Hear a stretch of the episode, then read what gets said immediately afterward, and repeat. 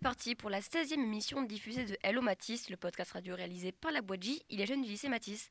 Aujourd'hui, autour de la table, on a Léo qui nous fera l'actu, Antonio qui sera là en tant qu'intervenant, Solène qui nous présentera le jeu Narita Boy et qui est aussi à la technique, Adam, et pour finir, Élise et moi qui présenterons Porco Rosso. Comment ça va? Bien, et toi, Ça Lila? va et toi? Ça va aussi.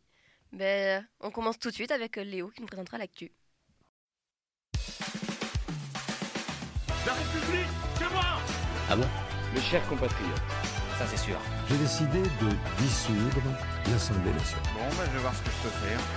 Eh bien, le changement, c'est maintenant C'est de vous la phrase ou vous l'avez entendu ça Et pour gagner Comment Parce que c'est notre projet Moi, quand vous faites ça, ça me fout une angoisse. C'est moi qui vous représente Je vous jure, c'est pas bien.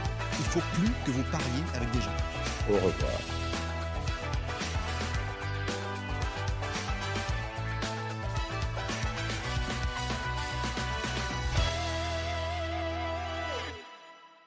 Dans l'actualité cette semaine, nous allons revenir sur la guerre en Ukraine et évidemment sur le débat d'entre-deux tours qui se déroulait mercredi soir. Concernant la guerre en Ukraine, voilà maintenant quasiment deux mois qu'elle a débuté. Elle a fait à ce jour plusieurs milliers de morts côté ukrainien et un conflit diplomatique sans précédent qui est qualifié, d'après certains spécialistes, comme le plus gros conflit jamais vu depuis la fin de la Seconde Guerre mondiale. De plus, on compte à ce jour des millions d'Ukrainiens ayant quitté leur pays et d'après plusieurs médias, nous n'avons, une fois de plus, jamais vu un aussi grand déplacement de population depuis la Seconde Guerre mondiale. Depuis des semaines, Volodymyr Zelensky, président de l'Ukraine, appelle les pays occidentaux à fournir des armes lourdes. euh, à fournir des armes lourdes. À ce jour, l'Angleterre, les États-Unis et le Canada ont répondu, mais d'autres pays, euh, comme la France et l'Allemagne, n'ont toujours rien fourni et restent indécis. On notera ainsi que le président ukrainien a évoqué de bonnes relations avec Emmanuel Macron et qu'il ne souhaite pas les perdre. Serait-ce le début d'une grande collaboration entre la France et l'Ukraine? Donc, euh, est-ce que vous suivez, vous, de votre côté, la guerre en Ukraine ou pas du tout? Un peu. Pas trop. Solène Antonio? Non. Pas du tout? Non. Ouais, Ça va faire Bah, deux mois. On entend ça- les infos quand même. Ouais. Vite fait, infos, mais ça va faire deux mois et ça s'estompe un peu, non? Non, je pense pas. Bon, ben, le- ben, là, il y a eu les présidentielles qui Oui, ont donc, vachement pris euh, le- la, le- La place. ouais, la place au niveau média, mais on en parle quand même pas mal.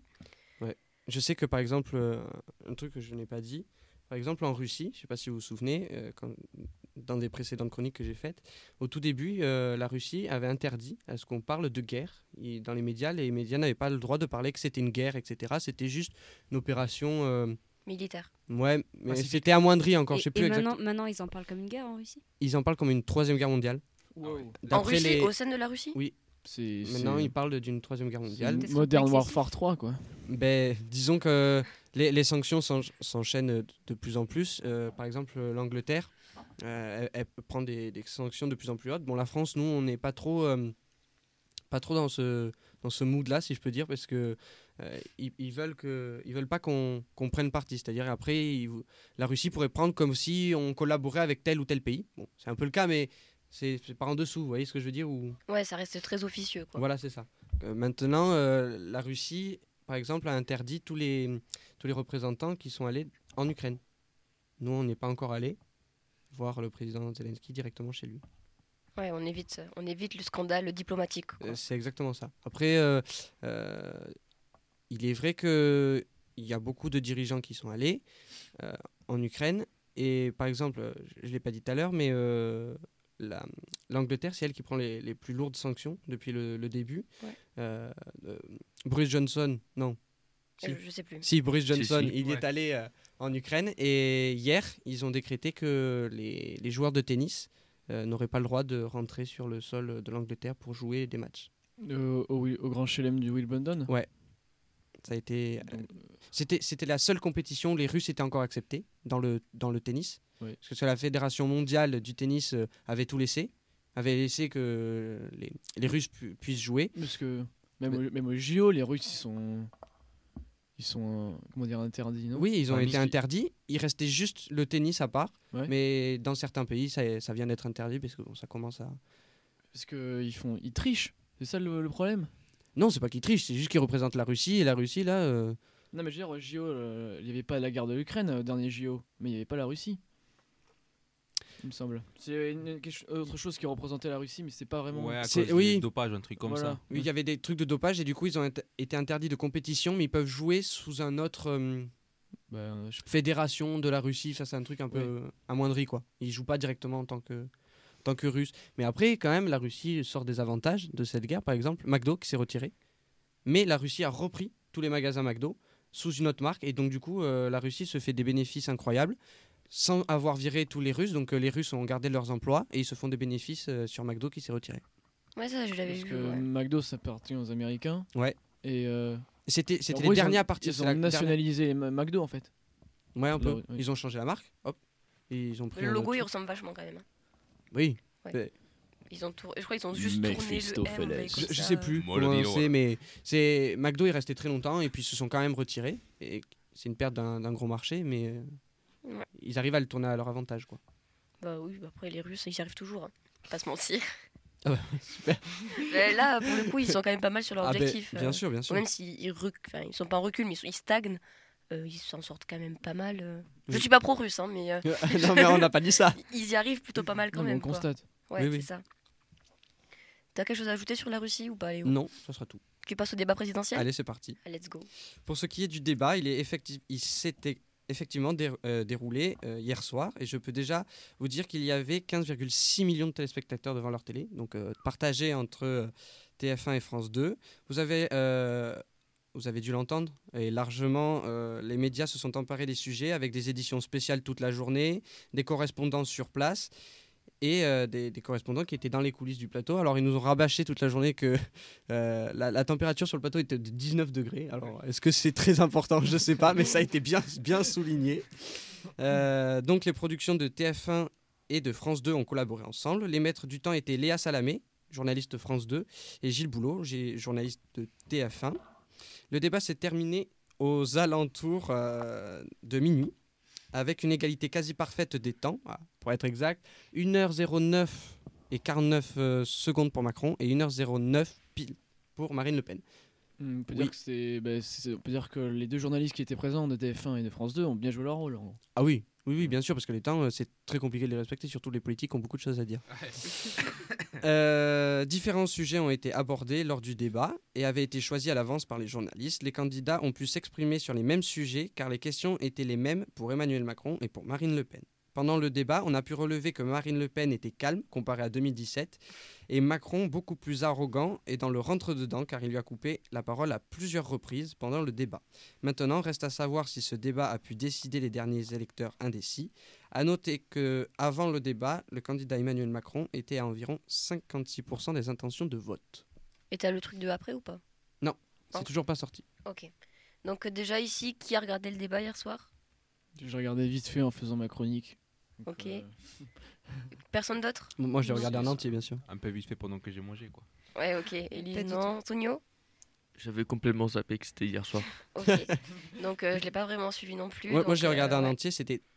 C'est long. Hein. Tu vas pouvoir débattre tout seul du coup, les Ouais, ouais, je débat tout seul, là, c'est parti. Non, ils ont abordé, ils ont a- abordé des différents Et, sujets. Bon, ils ont abordé évidemment l'immigration avec Marine Le Pen, hein, ça c'est évident. Vers vers ouais. la fin, ouais. Oui, c'était vers la fin. Ils ont abordé l'écologie ils, ont, ils ont abordé la question de l'Ukraine, ensemble, l'international. Le sujet c'était l'international et ils ont parlé de l'Ukraine. et de l'Union Européenne aussi. Voilà.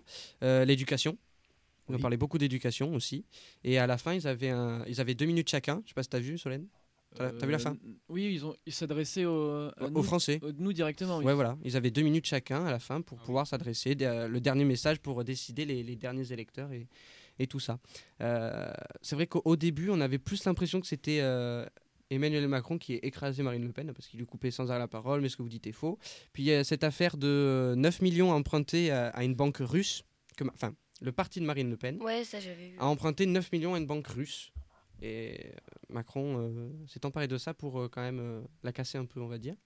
Euh, mais Marine Le Pen a rétorqué aussi avec euh, des problèmes d'argent sur l'État, c'est-à-dire que Ouais, il a perdu 9 milliards. euh, Il y avait un truc là, j'ai vu sur Insta c'est ce matin. c'est pas 9 milliards, c'est 600 milliards Ouais, 600 d'euros de ouais, dette pareil. on a à l'Union européenne. 145 milliards sont pour le Covid, mais sauf que le, le reste, Ouais, on sait pas d'où ça sort. voilà, et le président ne, ne s'est pas expliqué là-dessus. Il a nié, il a dit que c'était faux. Mais non, mais c'est pas vrai, voilà. Et qu'il Mais- avait très bien géré la crise du Covid. Voilà, c'est ça. Il peut se féliciter parce que c'est vrai qu'il y a eu des crises que je pense que d'autres présidents n'auraient pas gérées.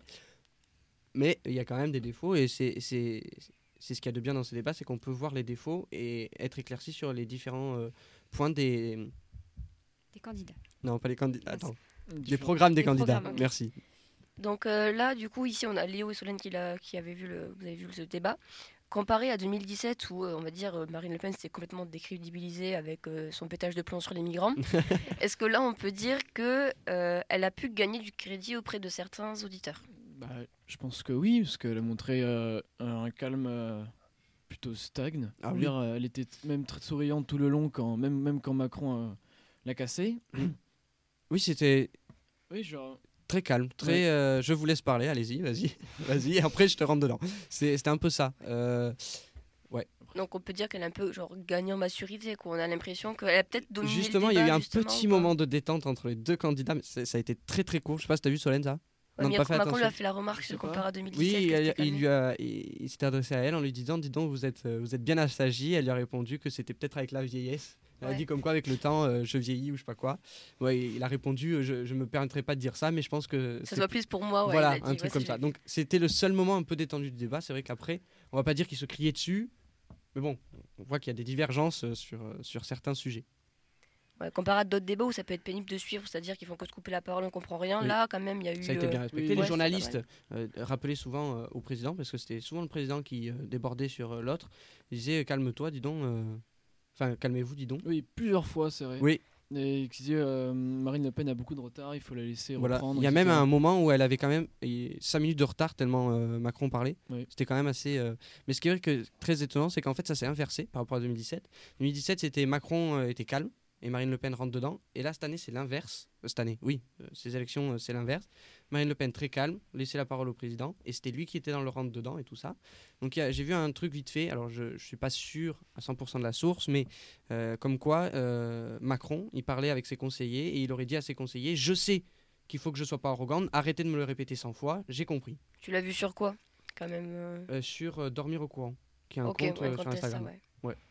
qui est quand même assez sûr, mais bon, Non, euh, je suis pas allé ouais. vérifier sur plusieurs médias Ouais, différents. ça, on n'a pas la, la source euh, de plusieurs. euh, Voilà ça, j'ai pas entrecroisé, c'est pour ça. que- Après, euh, il a peut-être, il a peut-être dit, ouais. Et euh, du coup, on peut dire que euh, de cette façon, elle a pu quand même s'attirer un petit peu la sympathie, vous pensez, des auditeurs ou pas du tout? Ah ben, je pense parce qu'elle s'est quand même calmée, on va dire sur. Oui, Marine, oui. Elle s'est calmée Ouais, sur oui. beaucoup de points, je pense.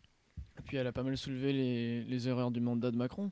Aussi. Oui, oui. Bah, C'est plus facile après. de- Elle a soulevé les erreurs, mais elle a quand même su soulever ce qui était bien fait aussi, et ce Ouais. qui va dans son sens. Hein. Oui, c'est vrai. Voilà.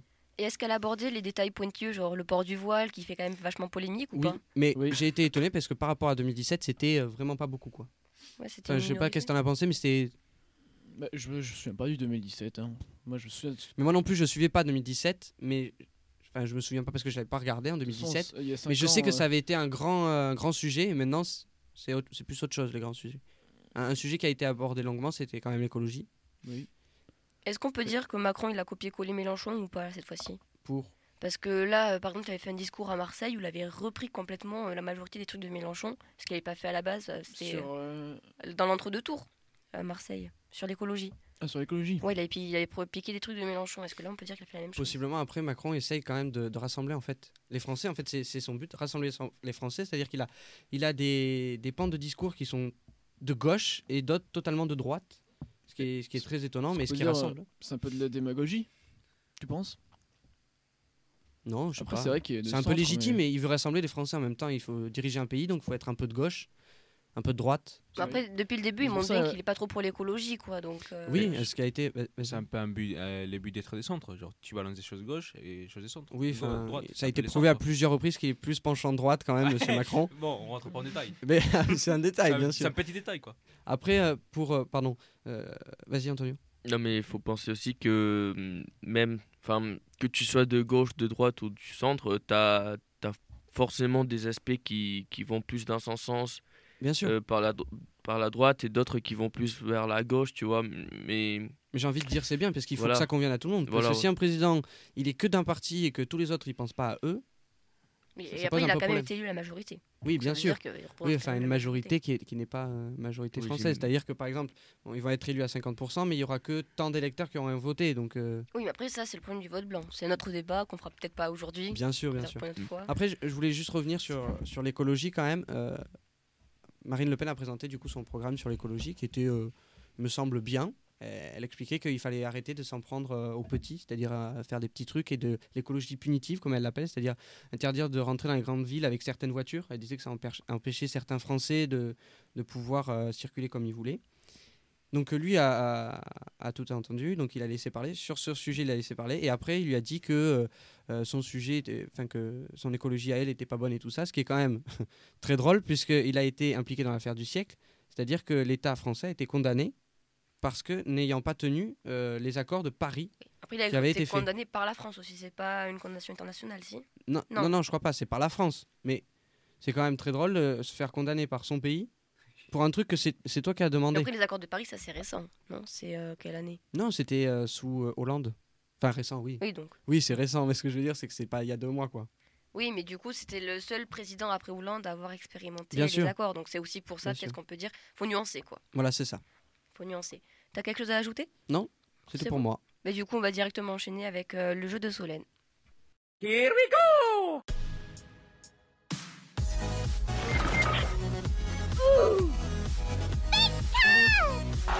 What?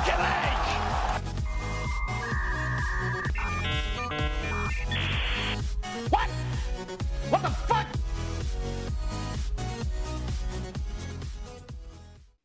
Narita Boy est un jeu vidéo d'action-aventure développé, par l'équipe espagnole Studio Koba et édité par Team 17.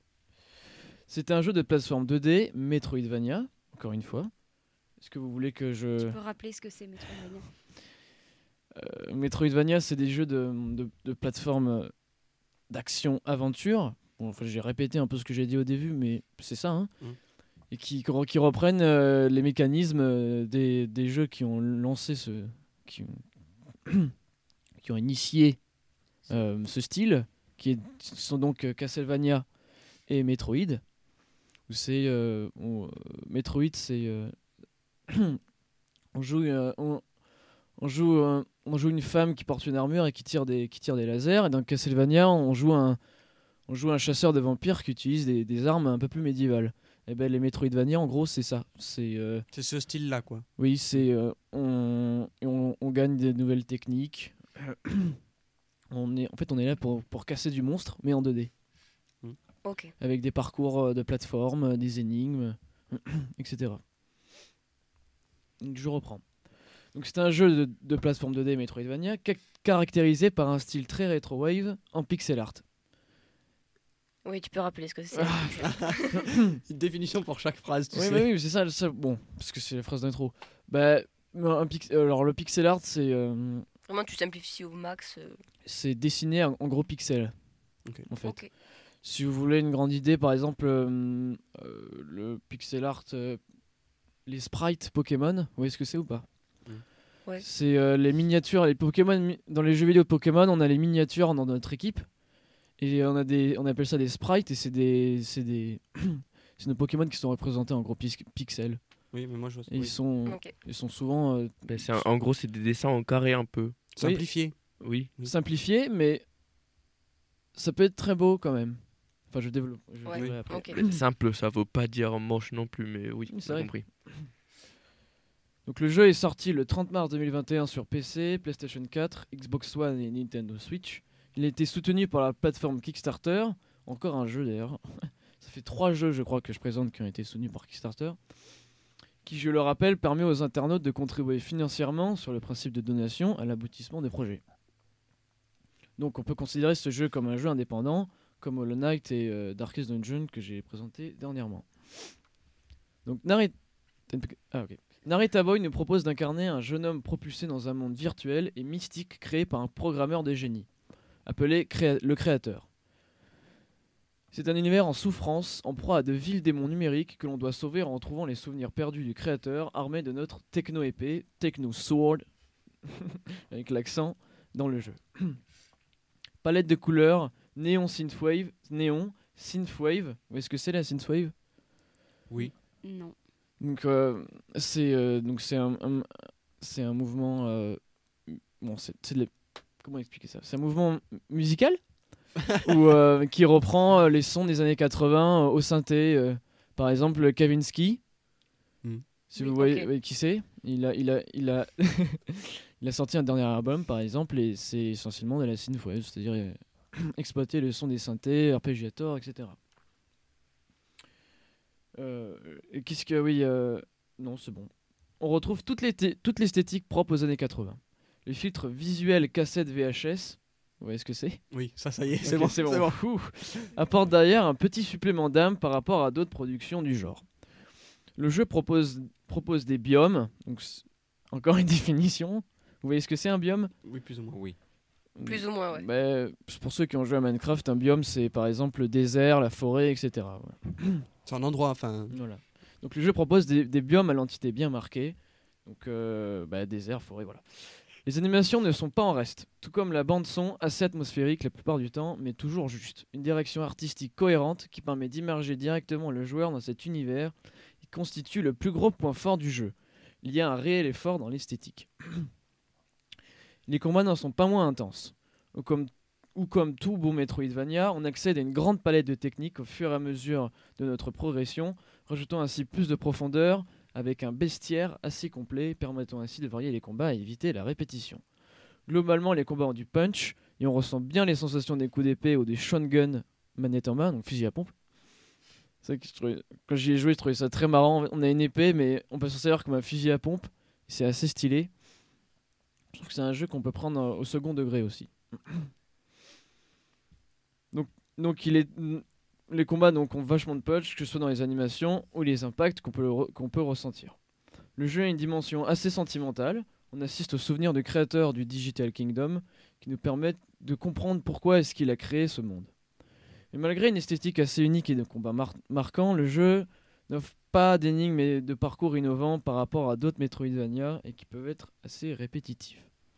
C'est tout ce que je pourrais reprocher pour l'instant à mon expérience du jeu euh, sur, sur lui. Donc autour de cette table, quelqu'un a déjà joué du coup? Je, je l'ai regardé jouer. Ok. Donc il n'y a que Solène qui a joué, qui connaît? Oui, j'ai l'impression.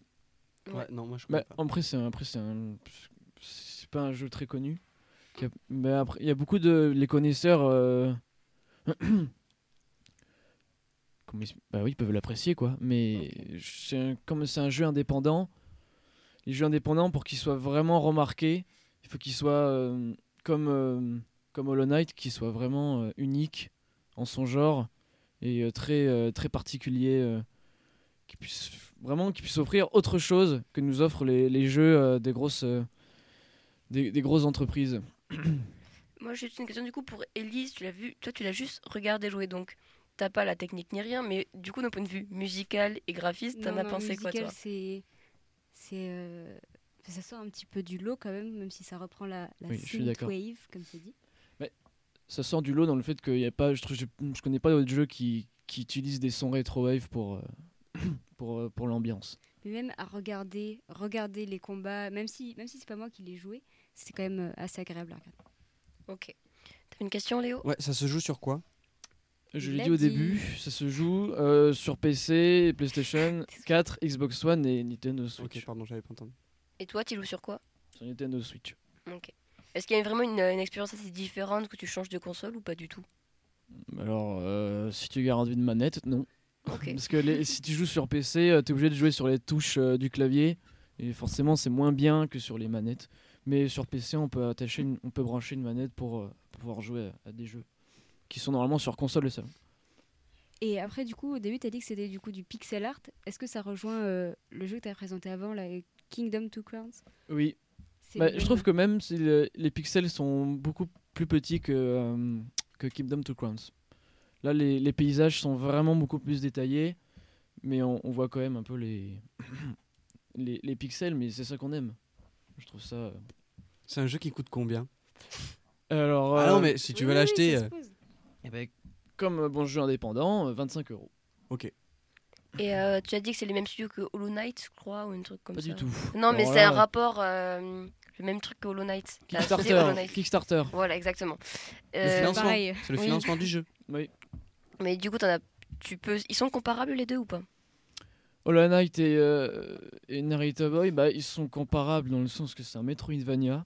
Mais j'ai envie de dire que Hollow Knight a une durée de vie beaucoup plus longue que Narita Boy. Ça veut dire que le jeu est plus long? Oui. Ok. Et même euh, quand je dis durée de vie, c'est par exemple euh, quand on va finir un jeu, on va finir l'histoire du jeu, on va se dire bah, bah, on a fini quoi, c'est fini, on a dû mettre 30 heures et quelques. Mais des jeux où ils ont une plus longue durée de vie, c'est qu'on a des bonus par exemple, euh, pour compléter tant- 100% le jeu, on peut aller chercher des, éléments euh, des éléments particuliers euh, du genre des pièces secrètes, des, objets secrets qui renforcent le personnage. Dans Hollow Knight, il y a beaucoup, il y a beaucoup ça, genre de- d'endroits secrets à, découvrir. même après, même après avoir fini le jeu.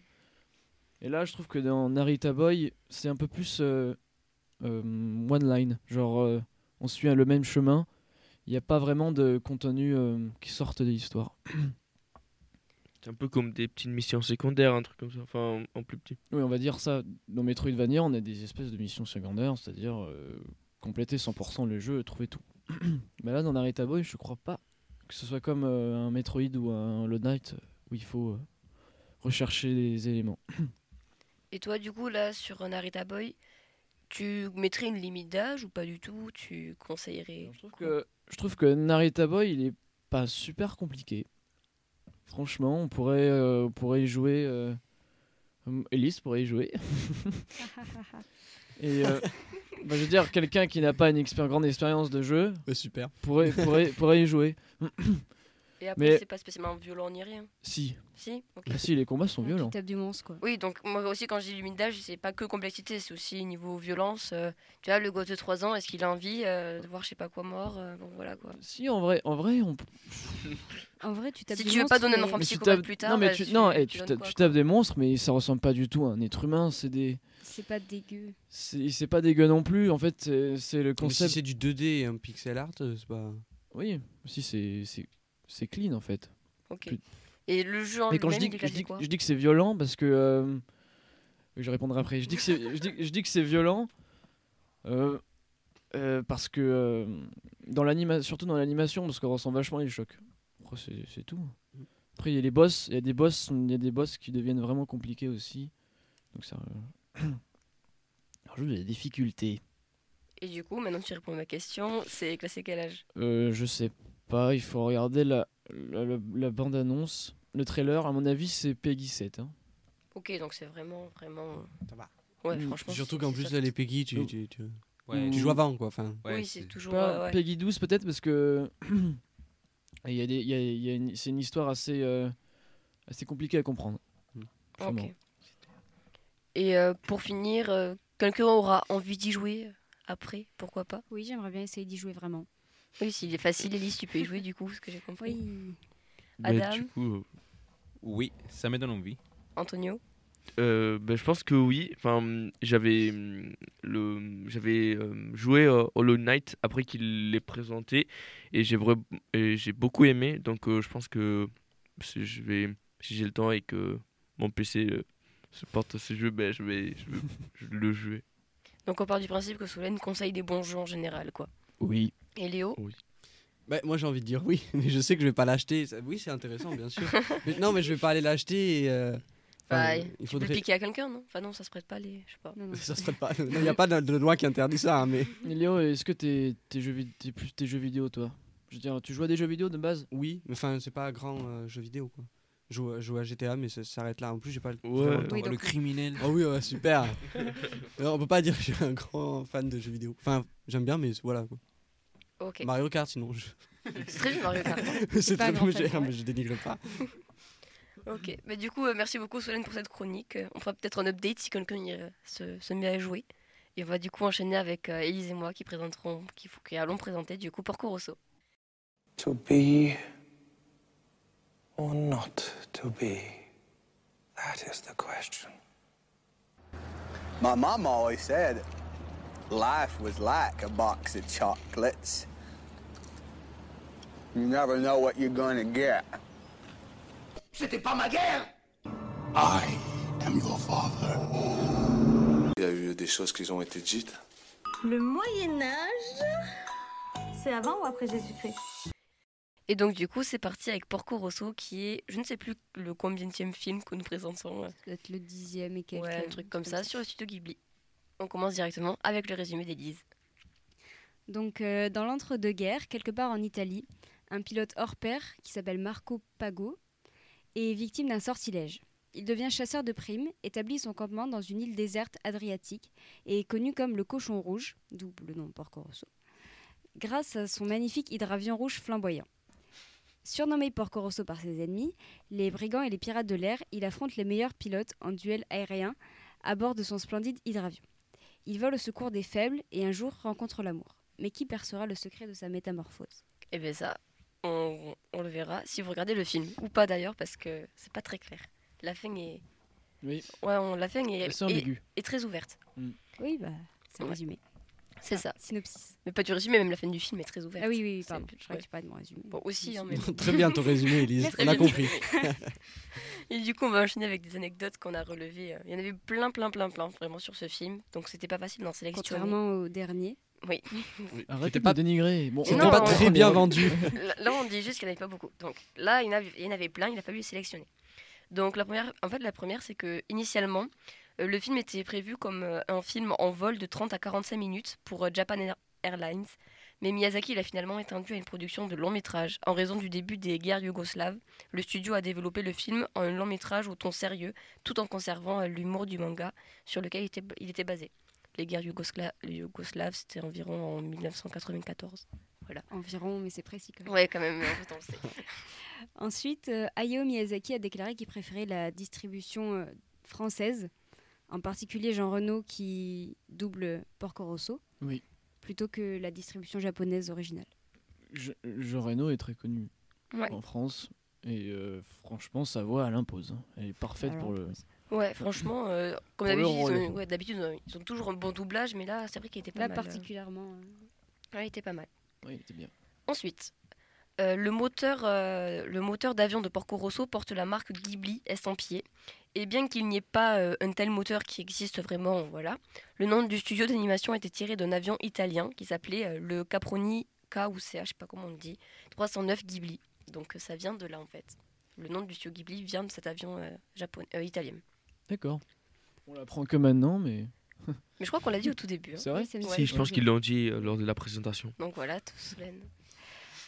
Ensuite, il y a certains personnages du film qui portent le nom de vrais célèbres pilotes italiens, comme euh, Francesco Baracca, si j'écorche les prénoms, Adriano Visconti et Arturo Ferrari, Ferrarin. Ensuite, il y a aussi donc la majeure partie de l'histoire, sauf lorsque Porco Rosso est allé à Milan, qui s'est déroulée dans la mer Adriatique entre l'Italie et la Croatie. Porco Rosso vivait sur une île du littoral croate, plus précisément sur la plage de Stini- Stiniva, une vraie plage sur l'île de Vis en Croatie. Au début, Miyazaki prévoyait de situer l'histoire à Dub... comment on dit? Dub- Dubro- Dubrovnik. Dubrovnik en Croatie.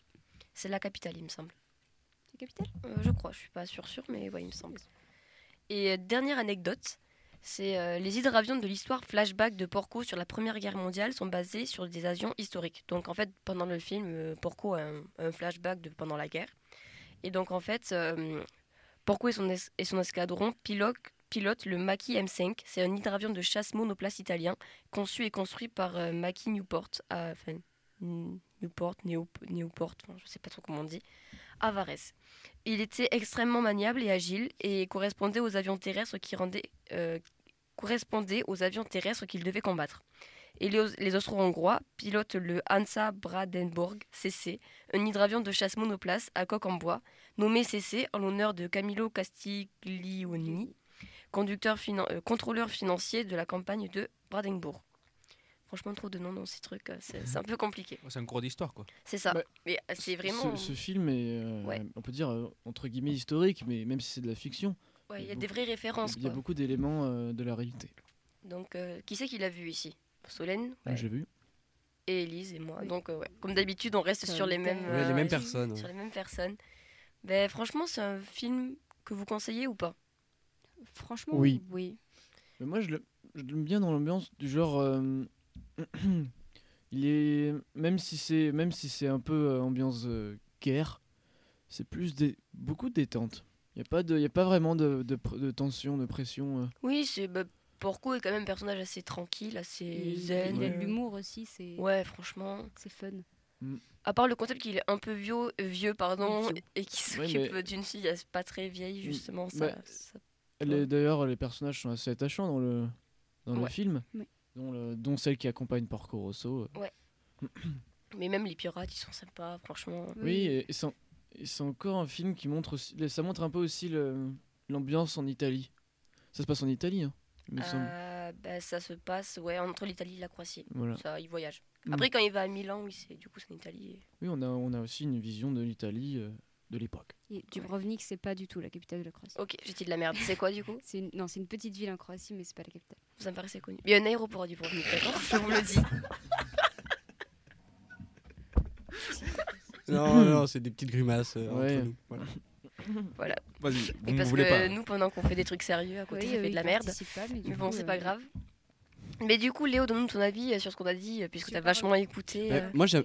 Reclape et refais. Mais non, c'est pas grave. Ils pas grave, ils vont ouais. assumer d'avoir eu un fou rire à la radio.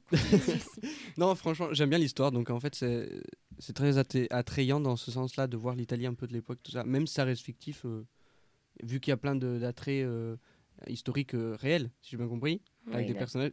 tu te fous de ma gueule, hein Non, T'as l'impression que j'ai pas écouté, hein Si, si, écoutez. si, Si, écouté. si, t'as écouté. Si, si, euh, franchement, moi, c'est c'est intéressant comme film. Donc, je vous rappelle que vous pouvez tous les voir sur Netflix. hein, J'ai pas voilà. Netflix.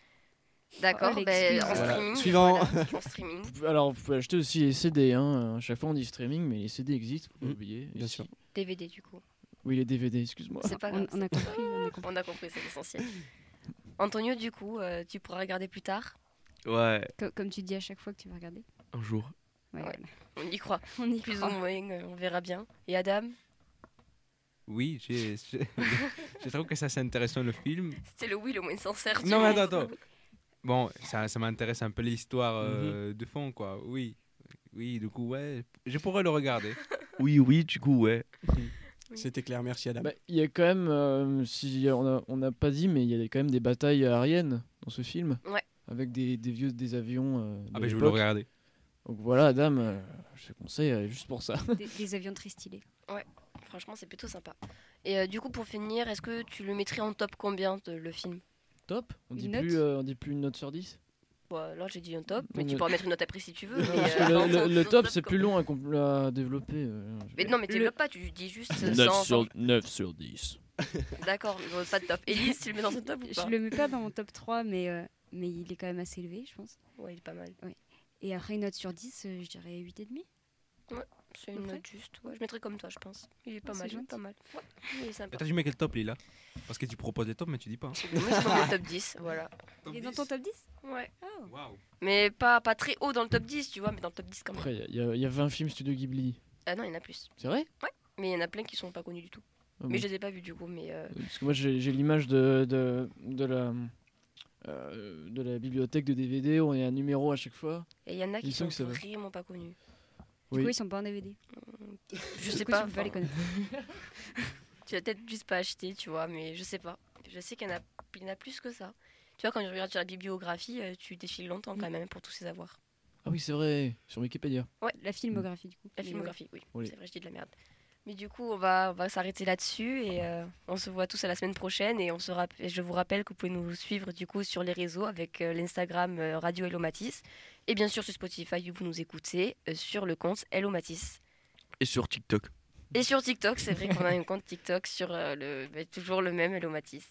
Et, euh, et du coup, merci pour nous avoir écoutés. À la semaine prochaine. À la Au semaine revoir. prochaine, ciao. Au revoir.